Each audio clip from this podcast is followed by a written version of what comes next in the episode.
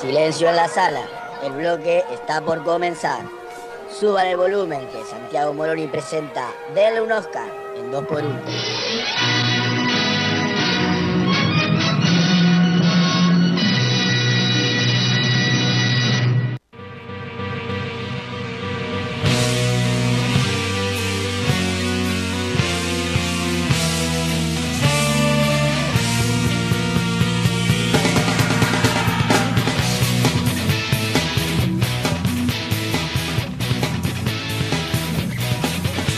Diez minutos para las 9 de la noche y estamos transmitiendo en vivo en arroba 2x1 radio en Instagram Live, porque ya está Santiago Moroni con el traje de columnista de cine como nos anticipaba en el bloque anterior, distribución. Sí, hoy vamos a hablar de una de las etapas del circuito de, de realización, digamos, de una película que por ahí no es tan conocida eh, por todos. Pero que sí Sin se fue distribución. modificando, Sí, sí. que debe ser lo que más se modificó capaz. Sí, sí, sin duda, sin Sí. duda, porque hoy con internet eh, hay otras Ya ventanas, hay, de otra hay otras pantallas, digamos, y se piensa distinto, pero vamos a... Y es quizás la pata más pensada de manera económica en una película, Sí, sin duda, sin duda. sin duda. Pero a veces, viste, como... Bien, muchas gracias, Santiago. Como, sí, no, no, pero a veces cuando vos decís, Sí. che, eh, la distribución, o sea, decís, bueno, eh, producción, que incluye, que incluye pre, pro, o sea, producción entera, y la post-pro.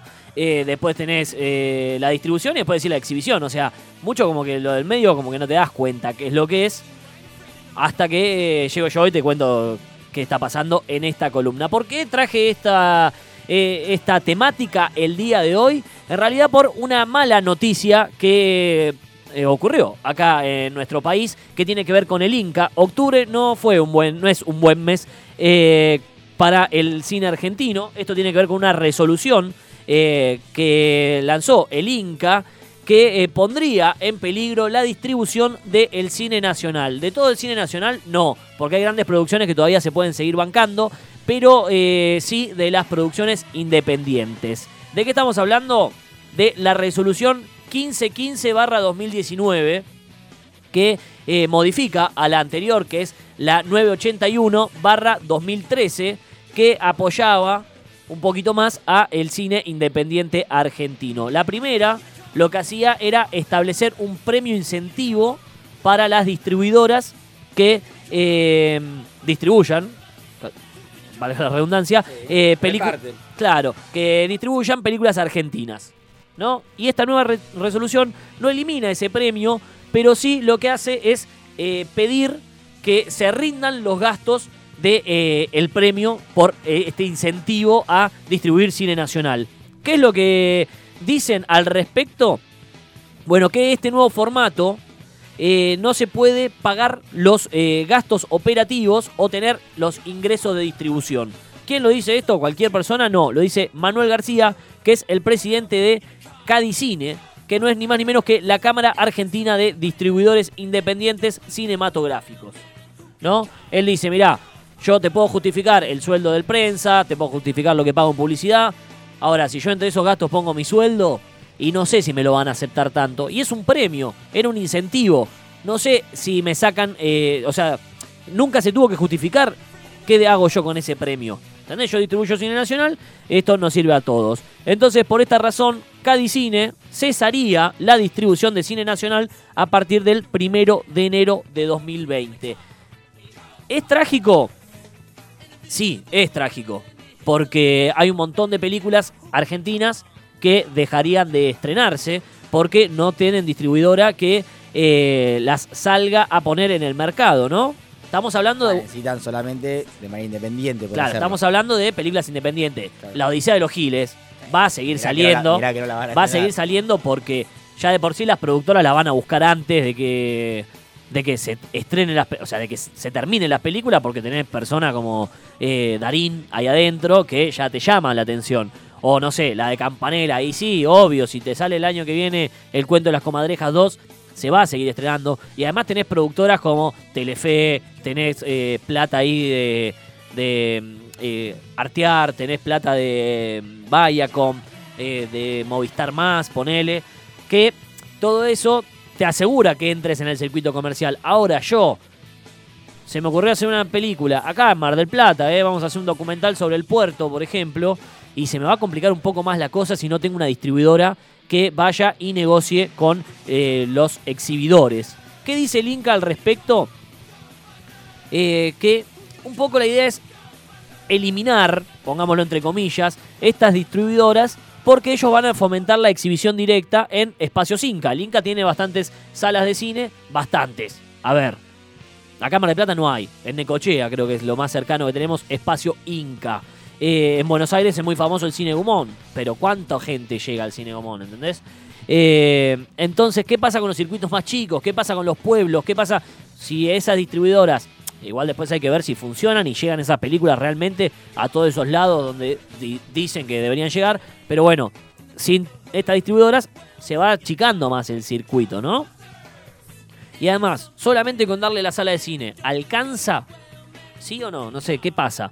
Eso me llevó a preguntarme qué es lo que realmente hace una distribuidora y por eso vamos a desarrollar la columna de hoy a raíz de esta mala noticia que nos trajo octubre que nos trajo el Inca con el cambio de resolución, que parece que ya está todo bastante encaminado. Vamos a charlar un poquito de qué es lo que hacen las distribuidoras, a qué se dedican, porque cuando uno habla, ¿no? Habla de las películas, es fácil identificar cada una de las eh, etapas que tiene una película, ¿no? Ponerle, imaginémonos el circuito y yo traté de hasta ponerle eh, un iconito hoy que es todo WhatsApp, ¿viste? Sí. Entonces te digo, bueno, preproducción y no sé, yo te pongo el, el icono de la hoja, ponele porque nos sentamos, pensamos el guion, pensamos eh, a qué actores vamos a traer. Es como una etapa más de pensar, de proyectar la película. Te pongo la producción y todo lo que tiene que ver con producción, te pongo el iconito de la cámara. Porque ahí es donde salís a rodar la película, salís a grabar y será un mes de rodaje, será una semana de rodaje, un año y medio, pero ahí es donde trabaja con los actores, trabaja con los camarógrafos, trabaja con el sonidista. Después vas a la postproducción y ahí te pongo automáticamente la computadora porque llega toda la etapa de colorimetría, de edición, de montaje, eh, de ponerle la música. Después vendría la distribución, que acá es donde tengo la gran duda de qué icono le ponemos. Y por último llegamos a la de exhibición, que como no hay, eh, como la televisión no vale y no hay eh, una pantalla de cine, yo le puse la de Pochoclo, porque cuando todos nos sentamos frente a la pantalla de cine, ahí con nuestro tarro de Pochoclos, y disfrutamos de la película. Pero en distribución me quedaba la duda, ¿qué le pongo? ¿Un camioncito? Porque es el que sale a llevar las películas por ahí? ¿Sí? No, no, lo no sé, no sé la respuesta, así que seguí investigando eh, un poquito más para entender qué es lo que hacen las distribuidoras de cine. ¿Qué nos dice la teoría? Que son las empresas que negocian la compra de los derechos de explotación de películas y o series de televisión. Eh, y una vez adquiridos esos derechos, se encargan de, punto número uno, planificar la estrategia de marketing y lanzamiento de la película y negociar con los exhibidores, ya sea en el cine, sea la venta de DVDs, sea la televisión, sea Netflix, sea HBO, sea quien sea, digamos. Entonces, algo que por ahí uno pensando más en, en logística y todo eso, distribución, a mí me da como, che, es el camioncito que me lleva la que película. la lleva. Claro. Era una época de haber sido. Sí, sí, seguramente. Pero tiene un, un pasito más que tiene que ver con la venta de la película. Cuando hablamos de derecho, eh, en alguna es columna. como la discográfica. Es como la discográfica. Cuando hablamos de derecho, acá derecho en el cine, columna que pueden encontrar en SoundCloud y no me creo que está también en Spotify, pero seguramente en soundcloud.com barra 2x1 eh, está.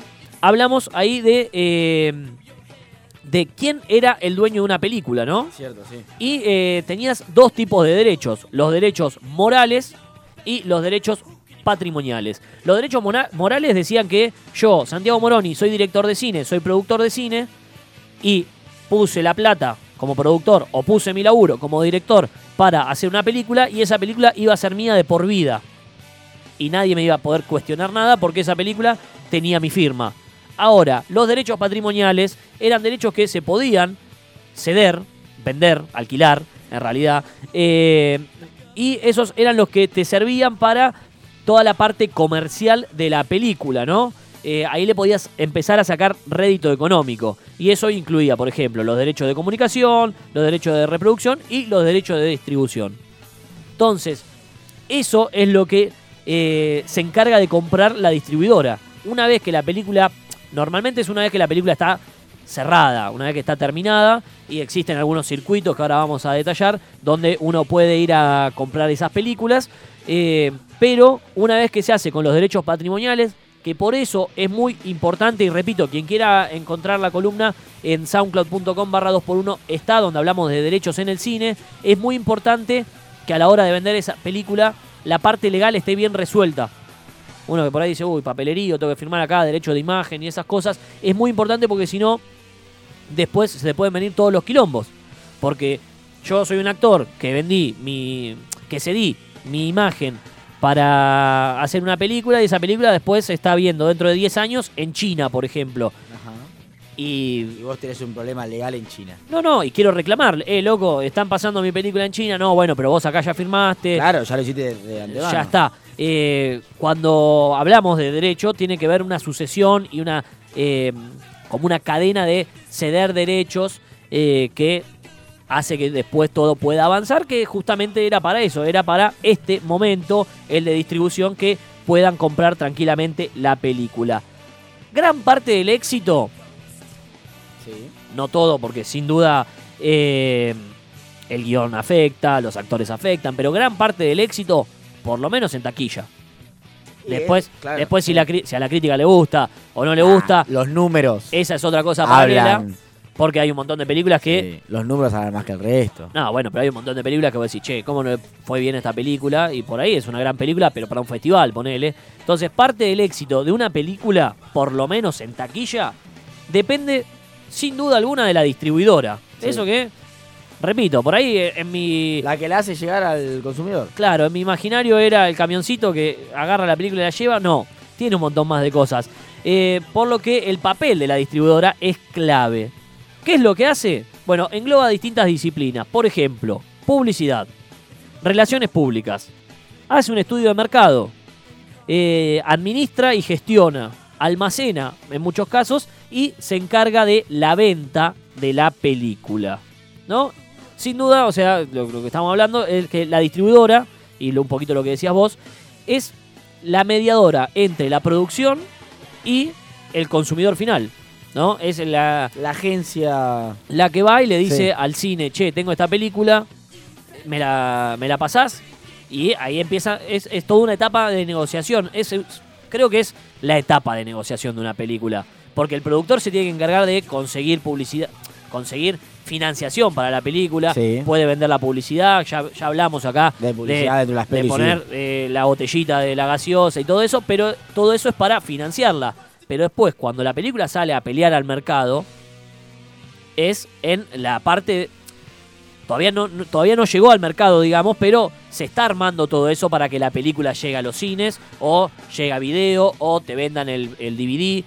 Eh, porque hay películas que no pasan claramente por el cine y salen directamente a video, por ejemplo. ¿Y eso en qué etapa se negocia? ¿Con la película ya terminada, a mitad de película? ¿Se tiene que arreglar o por lo menos tantear desde un principio? Hay de todo, hay de todo. Por ejemplo, hay muchas distribuidoras que van recorriendo distintos festivales y distintas exposiciones. Por ejemplo, tengo un caso local, la gente de Keeper, Sí. eh, amigos de la casa. Saluda a la eh, gente. sí, tuvieron la suerte de ir a exponer una producción audiovisual que ellos hicieron al Festival de Cannes. Y ahí eh, era entrar al mercado, había como una, una especie de... De hecho fue en octubre y el festival es eh, en mayo, si no me equivoco. O sea, como año que viene. No, no, del año pasado fue. esto. Ah, todo eso fue el año o sea, el pasado. Ah. festival fue en mayo, En mayo y ellos fueron en y ellos octubre. fueron en octubre, como que se hace una feria directamente para que se encuentren ahí los productores con los distribuidores. ¿Qué pasa? Por ahí vos estás ya con tu producto a semi-armar, fueron ellos, pero podés ir con la película cerrada también. eh, y te ve un tipo, dice, che, esta película en Turquía puede andar recontra bien, te compro los derechos de distribución para Turquía. Y viene otro al lado y te dice, bueno, yo te los compro para eh, Francia.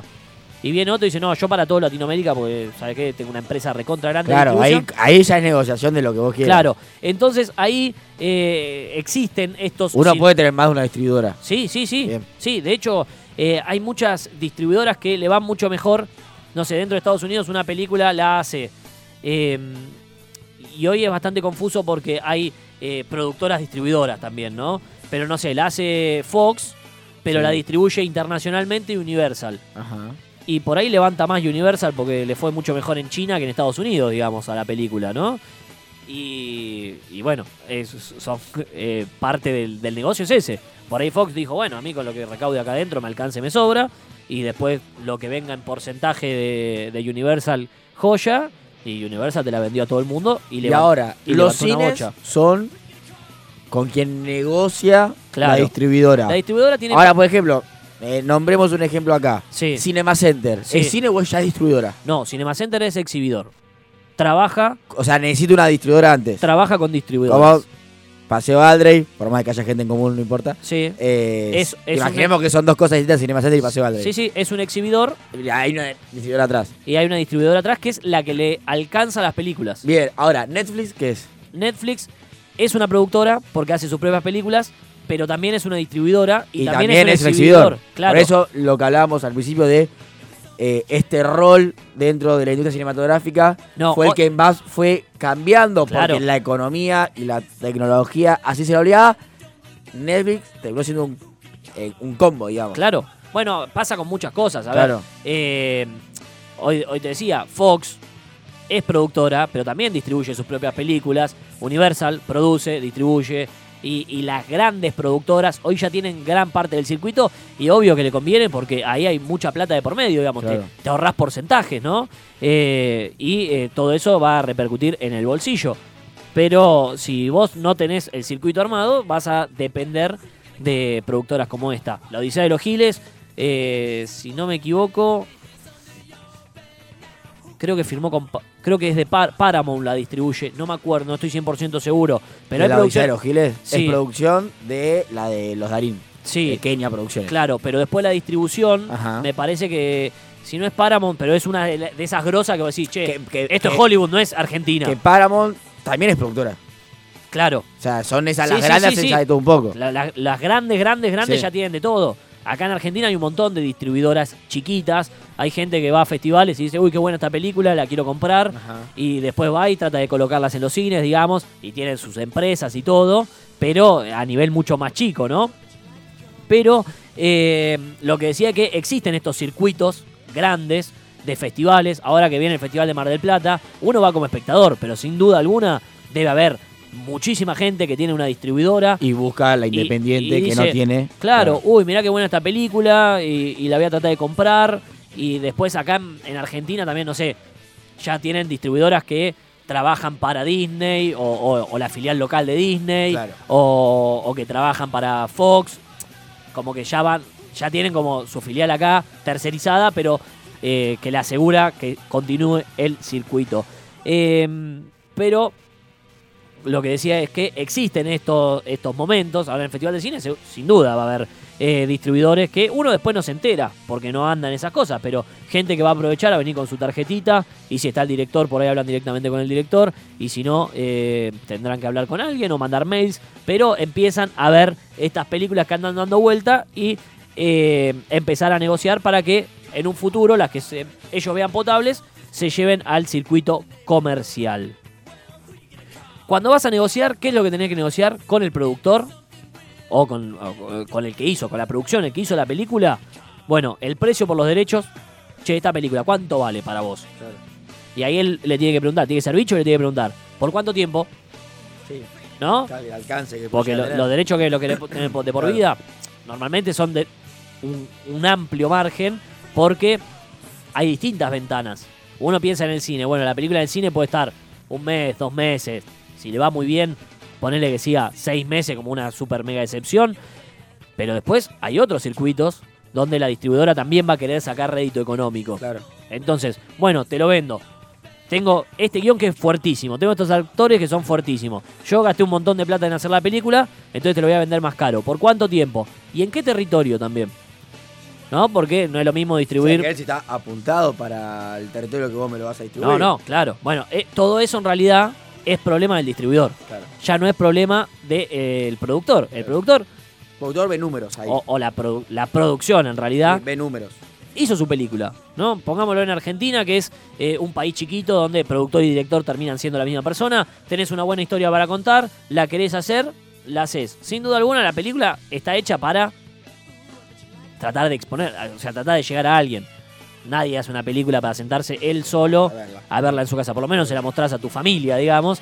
Eh, pero si vos decís, bueno, esta película está buena, y hay productores que, o hay producciones que terminan diciendo, ¿sabes qué? No importa, yo quiero que esta película llegue al cine. Si cobro algo, cobro algo, y si no, no cobro nada, no importa. Yo la hice para que se vea, ya más o menos los gastos los tengo cubiertos, y medio como que le, le entregás el alma al diablo, digamos, solamente para que se estrene y sacarte las ganas de eh, poder compartirla con la gente, que en realidad para eso deberían ser hechas las películas, ¿no? Para, para decir, che, tengo una película que estoy en IMDB, yo no le veo tanta gracia, sino por lo menos para contar algo. Algo tiene que haber detrás eh, de cada película.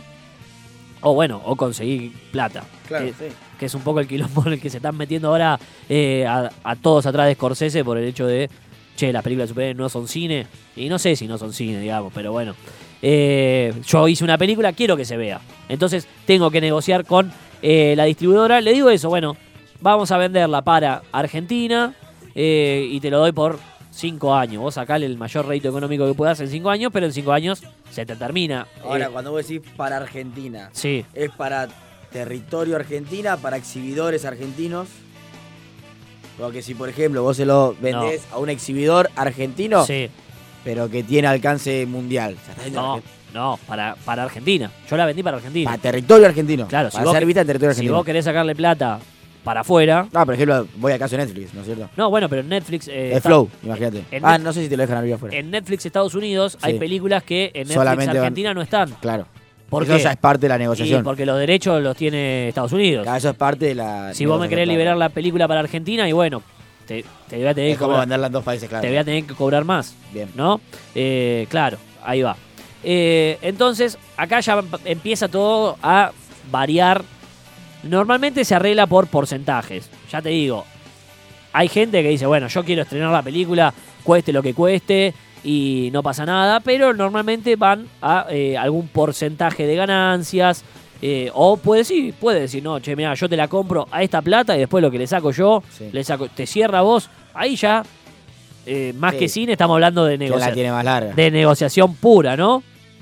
Pero eh, en base a la película que adquiera esta distribuidora, va a pensar un plan de marketing para que obviamente la película tenga el mayor éxito, porque de ahí también va a depender eh, las ganancias que tenga la distribuidora. Entonces, una de las cosas que tiene que hacer, y ya me alejo de ese icono del camioncito que yo me había hecho en primera instancia, es un estudio de mercado. Claro. Por ahí a veces lo hacen intuitivamente, pero no sé. Che, esta comedia turca. O, o la serie que pasa Telefe. Las series turcas que la serie acá, turca. claro. Che, ¿funcionará esto en Argentina? Y sí, porque habla de amor, no habla tanto de la historia de Turquía. Ah, bueno, entonces te estreno el sultán. Te la compro, es un enlatado, no sale tan caro, no le tengo que pagar a los actores, te lo compro y yo vendo la publicidad en el medio y todo eso.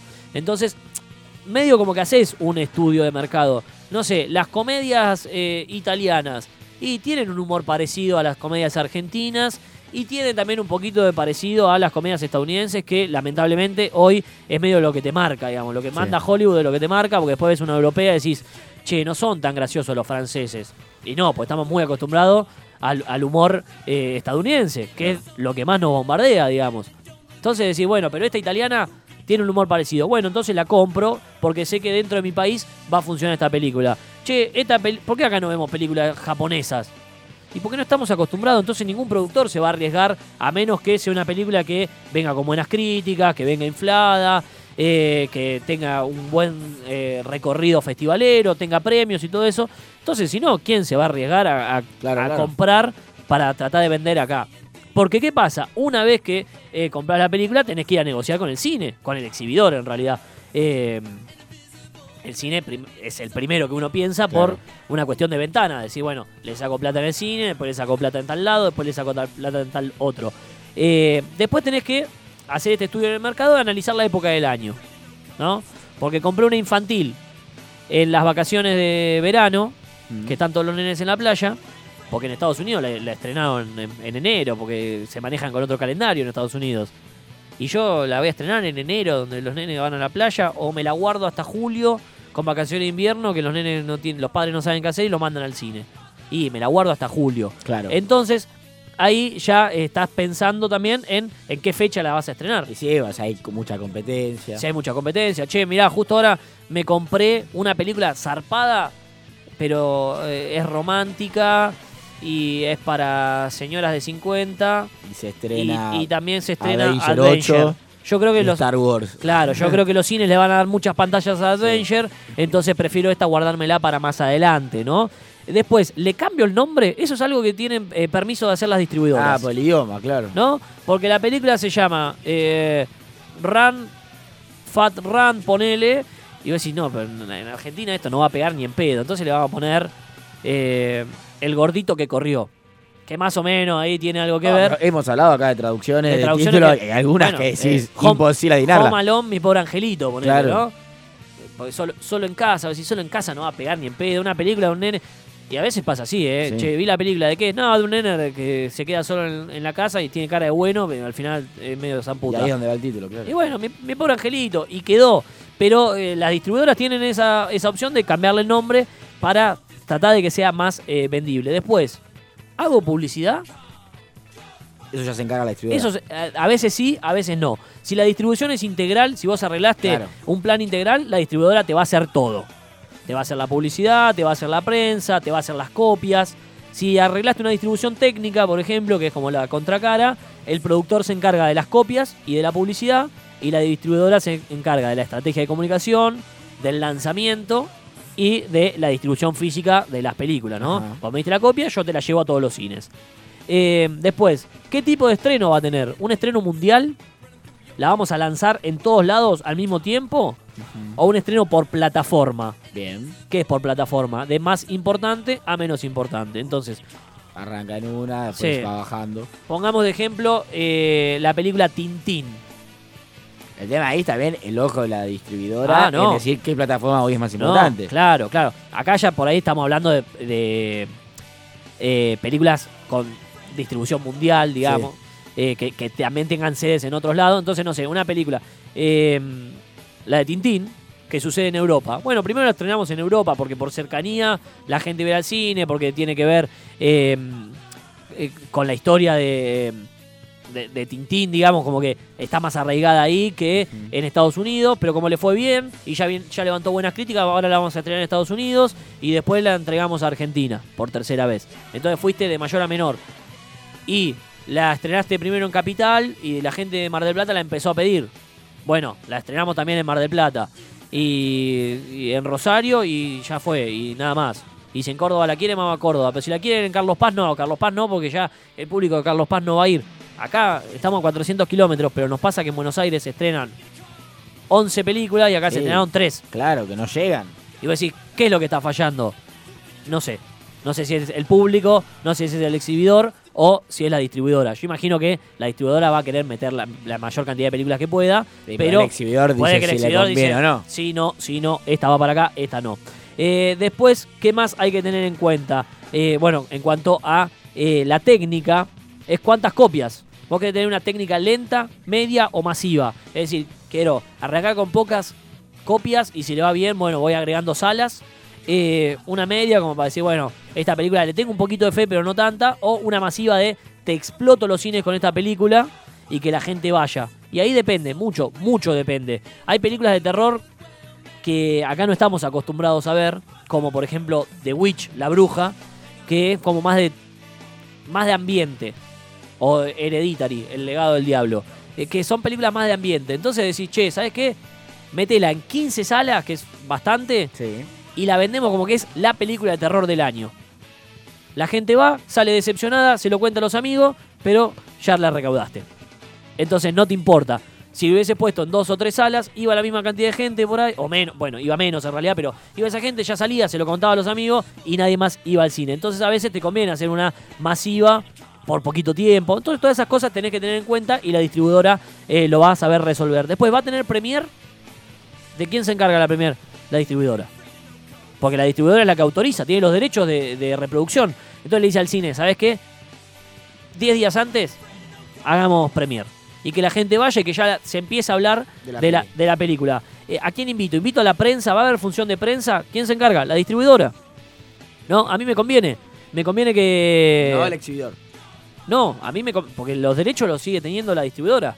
Lo único que le da es una copia para el- al exhibidor, le dice, tomá, ahora sí podés pasarla. Claro. Pero si yo te digo, che, no la pasamos más, eh, es decisión de la distribuidora. Eh, después, ¿qué va a decir la sinopsis? ¿Cómo voy a comunicar yo mi película? ¿Es una película muy de terror? ¿Es una película medio de terror? Eso no te lo dice de la producción. ¿Es, es una comedia? Y algo viene, pero si yo le quiero cambiar un poquito el enfoque, Claro. ¿no? Estas películas que no son tan de terror, pero las quiero hacer pasar como que sí, como que dan muchísimo miedo, Casi todas. ¿no? O una película de superhéroe, pero que la quiero hacer pa- que no es de superhéroe, o, o- o sí, pero no es el punto fundamental. Eh, ¿Cómo se llama? El, el, el- Ay, se me fue. La que fuimos a ver hace poco junto, que era como si Superman era malo. No fui yo. Sí. Ay, ay, ay. No fui. Bueno, no va a salir. Eh, Flaco. que era como el, el hijo del mal, algo así era, no me acuerdo, no me acuerdo. Eh, pero bueno, era una película de superhéroes, sin duda. Y algunos te la vendían como que era de superhéroe y otros, eh, otros que no. Entonces, eh, también era raro. Unos te la vendían como de terror y otros de superhéroe. Eh, ahí está. El hijo. O yo, Hijo yo de la soy. oscuridad. Hijo de la oscuridad, esa. Yo no la vi esta. ¿No la viste? No. Bueno, parece que no fuiste con él. ¿eh? Tengo- no, no, no, claramente no fui porque no la conozco. Yo la fui a ver al cine. Pero bueno, no me acuerdo. con quién. Brightburn. Sí, el nombre. esa. Eh, algunos te la vendían como que era una película de superhéroes y otros te la vendían como que era una película de terror. Acá yo como el hijo solo, como decía el flaquito. Claro. Entonces hay que ver cuál es el enfoque Sí. de, de la sinopsis. Eso también te lo da un poquito la distribuidora. Después, ¿qué, qué imágenes le vamos a pasar a la prensa? ¿Le vamos a pasar imágenes? ¿No le vamos a pasar imágenes? Acá viene un gran secreto, que no es tan secreto en realidad, que las grandes películas, los blockbusters, ya tienen distribuidora desde el vamos. Claro, se Desde manejan que- directamente. Desde que se empieza a escribir el guion, no sé, eh, Avatar. eh, ya sabe quién se la va a distribuir. ya saben todo, ya saben todo. ¿no? Claro. No es como yo, hijo de vecino, que hice mi película y después quiero salir al mercado. No, los grandes ya tienen. Los grandes ya tienen. De, De, de hecho, eh, Andy Muschietti, el director de It, eh, cuenta que una vez tenía que grabar una escena en exteriores. Él venía manejando el payaso eh, siempre en interiores. Dice, che, vamos a grabar en el exterior. Puede Para que pasar se vea. puede pasar cualquiera con el celular y le saca una foto. claro. Entonces, decisión de él y de la distribuidora, sin duda, fue hacer una sesión de fotos para mostrar cómo era el payaso y esas fueron las fotos que se difundieron por los medios, Muy bien. ¿no? Entonces, estas son decisiones también que toma la distribuidora, ¿no? ¿Qué es lo que voy a contar? Ella tiene los derechos de eh, comunicación de la película, entonces, ¿cuándo voy a mandar esa información? Antes de que se me filtre, ¿no? Y obviamente, las mayors, estas, las productoras grandes, ya tienen su propia distribuidora. Entonces manejan parte del circuito. Bueno, una vez que armé todo este plan, ¿no? Hablé- armé mi estrategia de marketing, ya sé más o menos qué es lo que voy a necesitar, me queda ir a negociar con el exhibidor. Que obviamente en primera instancia voy a ir a hablar con los cines, pero podría ir a hablar directamente con Netflix. Si los cines me dicen, o, o los cines me dicen que no, y bueno, voy con Netflix porque yo necesito a alguien que pase, necesito una pantalla para mi película porque gasté una fortuna eh, o, o arreglé un porcentaje con el productor y ne- necesito recuperar toda esa plata, ¿no?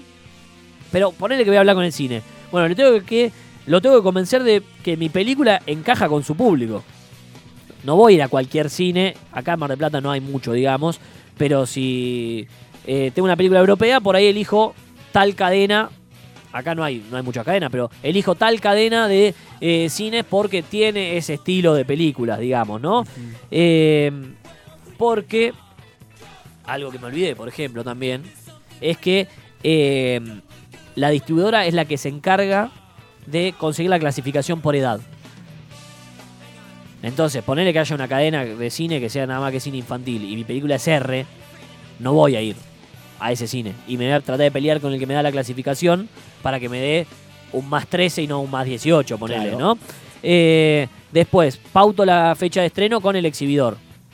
Che, no me, no me mandes al lado de, de Adventure. Mandame en otra fecha. Ahora en diciembre viene Star Wars. Nada, sacame tres semanas antes. No seas tan malo, ¿entendés? Por eso cuando llegan los, los grandes, eh, la- las grandes películas, los grandes tanques, se estrena esa sola. A lo sumo otra más que vino ahí de refilón. Que a veces es una estrategia que también usan las distribuidoras. Porque compraron eh, Titanic 2 y compraron mi amigo eh, el pie izquierdo, ponele. Entonces dice, che, yo te vendo Titanic, pero Pero meteme, llévate pero esta, meteme esta también, que alguno de rebote va a ir al cine, ¿no? Eh, en caso de que, digo, no, esta película la voy a esperar, la tienen que almacenar también, o sea, tienen que tener un lugar, hoy con lo digital es mucho más fácil, pero imagínate cuando era fílmico, tenían que tener un lugar también, las distribuidoras, adecuado para guardar esas copias, ¿no? Y ahí arreglan también el porcentaje eh, de taquilla que se va a repartir, que es algo que se puede ir renegociando semana a semana. ¿no? Esta película, che, le fue bien, va a continuar una semana más en cartelera. Bueno, renegociemos. Bien. ¿Cuánto porcentaje? Mirá, ya ahora va a venir menos público. Bueno, entonces, este porcentaje para vos, este porcentaje para mí, pero dejala una semana más porque yo sigo recaudando. ¿No? Sin embargo, a pesar de la compra de los derechos, que eso ya implica eh, mucha, mucha plata, aunque podés ir a porcentaje, pero bueno, algún desembolso tiene que hacer, el trabajo de la distribuidora no termina cuando la película llegó al cine. Porque, como dije hoy, existen otras ventanas y un ciclo de vida un poquito mayor para explotar al máximo lo que puedas la, la película. ¿Y qué es esto de las ventanas de distribución? Bueno, es un sistema que se implementó en los 80 cuando eh, ya la, tele tomó mucho protagonismo también, para que la película no compita contra ella misma en distintos canales. Entonces, si la estoy vendiendo en el cine, che, no me la pasen por la tele. Y eh, más o menos se estructura de la siguiente manera. Primero vamos al cine. Ataquemos al cine, la gente que quiere ir al cine, eh, que la vaya a ver en pantalla grande, todo eso. De 4 a 6 meses después, saquemos el DVD. Porque hay gente que la vio en el cine y la quiere coleccionar. Entonces ahí tiene el DVD. De 5 a 7 meses después del estreno, o sea, ya medio ahí en paralelo con el DVD, porque no todos van a comprar el DVD, saquémoslo en alquiler digital. El famoso pay per, eh, pay per view, ¿no? sí. Pago y, La y- tengo dos días en la y- tele. y, la, veo. y la puedo ver. Bueno, ahí va medio en paralelo con el DVD. El que quiera conservar el DVD lo va a conservar. El que la quiere ver de nuevo o que no quería ir al cine, pero le- la película le interesaba, la tiene entre 5 a 7 meses. Un año después, hay excepciones a todas estas cosas, ¿no? Pero un año después empecemos a pensar en Netflix. Una película que no es tan vieja. Normalmente ahora Netflix tiene muchísimas del 2016, por ejemplo, que se ve como que se ha liberado y ya son tres años. Pero podés encontrar alguna de este año, podés encontrar alguna del año pasado que no son propias de la plataforma. Entonces, un año después, bueno, pensemos en Netflix, en todo lo que tiene que ver con On Demand, la vendemos a, a Disney Plus, bueno, Disney no, porque sería de Disney, pero la, la vendés a, Hulu y todas esas cosas. Y ya después de los dos años, empezás primero por la televisión por cable, entonces la podés ver en TNT, en The, The Filmson, en Space, en Cinecanal y todas esas cosas. Y un poquito de tiempo después a la televisión abierta. Entonces la ves en América, la, América acá es eh, de cable, pero en Buenos Aires no. La ves en, en- en Canal Telefe, la ves, en- claro. Eh, pero todo esto tiene un gran problema. Que es que una vez que salió el DVD, 4 a 6 meses, es muy difícil de controlar la piratería. Entonces ahí la, la Yo te iba a distribuidora... preguntar cuando. Lo no- seguramente venga después, cuando se liberan los derechos. Que son 70 años después de la No, pero muerte. ti- tiene que morir el autor, tiene que Ahí ya está, ya no le importa nada. Ahí no le importa a Ah. ¿no? Ya- porque además ahí ya no sacás rédito económico, digamos. Pero estos derechos sí los podés ir extendiendo porque una película en televisión a veces pasa que eh, Canal 8 te dice eh, gran estreno, estreno absoluto, Harry Potter 1. Vos decís, "Ah, pasaron 10 años Harry Potter 1. Pero bueno, fue hasta ese punto donde la tele. la película se liberó Claro. eh, para poder seguir, o sea, claramente tiene que pagar un montón, pero se liberó hasta ese punto para eh, poder pasarse en televisión, ¿no? Eh, y otra cosa que te vas a dar cuenta es que una vez que un canal, por ejemplo, compra una película, te la pasa cuatro o cinco veces, Ajá. porque los derechos los compró por un tiempito. La estaba Entonces te, te la pasa sábado por medio, ponele, ¿no? Eh, para que puedan ver. Pero sin duda la piratería es un gran problema para la distribución porque una vez que tenés el DVD, ya tenés una buena copia, te la suben a internet y perdiste. ¿Qué pasa? Festival de cine ahora se va a estrenar una película que hace meses que la podés ver por torrent. Y hay algunos que la van a ir a ver al cine. Yo, bueno, pero la piratería es algo que hoy nos enfrentamos siempre. no, no, no, pasa. Pero si vos sos un buen distribuidor y sabés eso, a veces te conviene apurarte, aunque Claro. por ahí no esté todo tan las condiciones dadas, porque si no, ¿para qué voy a ver una película que la puedo ver gratis desde casa, no? Sí. Pero eh, esos son algunos de los desafíos, algunas de las funciones que tiene la distribuidora de cine. Eso que por ahí no entendíamos tanto que era porque el exhibidor lo, lo conocemos, la, lo la producción lo sabemos. ¿Qué era el distribuidor? El que solamente te llevaba la película de un lado para el otro. Más o menos, porque también hace un montón de otras cosas para que la película funcione. Obviamente todo es plata, todo es negocio, pero hoy hemos aprendido por lo menos qué es lo que hace la distribuidora y su importancia para el mundo del cine. Santiago Morón y Endel un Oscar hablando de el rol de las distribuidoras en el cine. Podés volver a escuchar esta nota en soundcloud.com barra 2x1 y Spotify 2x1. Ahí la encontrás. Nota no, perdón, columna de Santi. eh, de cine, esta como todas las anteriores. 9 y media de la noche, música y seguimos en Rock and Pop Mar del Plata.